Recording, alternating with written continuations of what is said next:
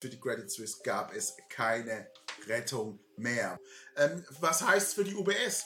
Für die UBS steigt der Buchwert, bam, binnen eines Tages um 74 Prozent. Wenn ihr wollt, dass wir hier dranbleiben, liked das Video, macht Kommentare dran, abonniert unseren Kanal, damit wir wissen, dass ihr tatsächlich Interesse daran habt. Das heißt, wir brauchen euer Feedback, das ist die Währung.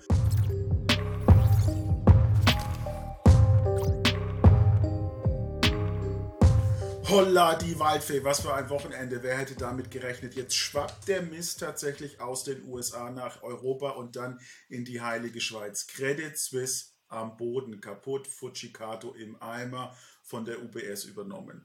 Etwas, was man sich hätte nicht vorstellen können. Aktionäre minus 60 Prozent, Anleiheninhaber kompletter Wipeout im, im AR1, das heißt, hier jetzt von uns Einschätzungen von der SDK. Wenn ihr wollt, dass wir dranbleiben, liked dieses Video, schreibt uns Kommentare rein, abonniert unseren Kanal. Das ist die Währung, in der wir sehen, dass es Sinn macht, hier dran zu bleiben für euch. Also liken, kommentieren und abonnieren. Was ist passiert? Ja, wir haben es aus den USA kommen sehen.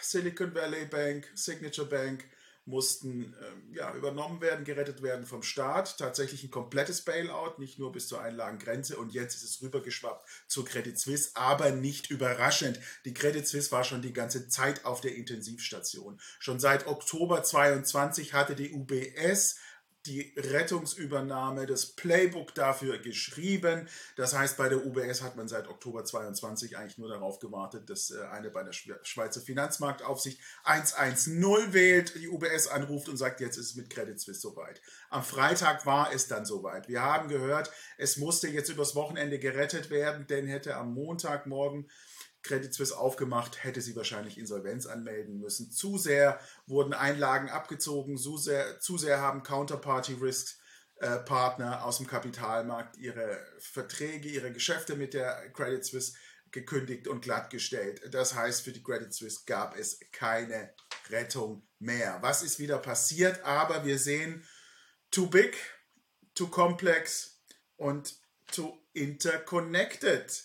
Es ist der GAU, es ist der Sündenfall, denn wir sehen eigentlich Missmanagement und was wird gemacht? Es wird ein Bailout gemacht letztlich, obwohl die Bank schon lange auf der Intensivstation war. Das heißt, wir sehen im Ergebnis eigentlich, dass die Regulierungsvorgaben wieder nicht ausgereicht haben, dass die Mindestanforderungen nicht ausreichend waren und äh, dass sich auch eigentlich der Finanzmarktregulierer fragen lassen muss, wie kann es so weit kommen. Schauen wir uns an, was hat die UBS gemacht. Die UBS wollte am Anfang nur eine Milliarde bezahlen.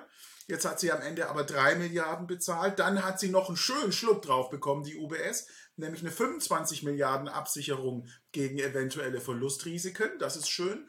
Und die Shareholder, naja, die sind im Moment so bei 76 Rappen werden die Shareholder reinkommen, aber die AT1 äh, wird einen kompletten Whiteout haben. Das heißt, die Coco-Bonds ähm, und äh, Anleihen, die als ähm, Equity gelten, werden wohl auf Null fallen. Ähm, wie das funktionieren soll, ist noch nicht so ganz klar. Es könnte sein, dass die 25 Milliarden Absicherung wohl schon äh, diese 16 Milliarden für die Anleihen irgendwie mit drin hat, dass da noch was kommen kann oder nicht. Das wissen wir nicht genau. Ähm, was heißt es für die UBS? Für die UBS steigt der Buchwert, bam, binnen eines Tages um 74 Prozent plus an einem Tag. Plus 74 Prozent, ja. Das ist schon mal schick. Ähm, UBS geht davon aus, wir waren im, äh, im Investoren-Analysten-Call gerade drin, UBS geht davon aus, äh, dass sie ungefähr 8 Milliarden äh, Euro einsparen können an äh, Synergie äh, auf, der, auf der Kostenseite, durch Synergien auf der Kostenseite. Und sie sagen, na, wir brauchen drei bis vier Jahre für die Integration, ja, dann viel Spaß. Ähm, die Credit Suisse war schon viel länger als drei, vier Jahre in der Krise. Was ist noch bemerkenswert? Bemerkenswert ist natürlich, die größte Schweizer Bank, UBS, übernimmt die zweitgrößte Schweizer Bank, äh, die Credit Suisse. Beide sitzen in Zürich am Paradeplatz, keine 30 Meter voneinander entfernt.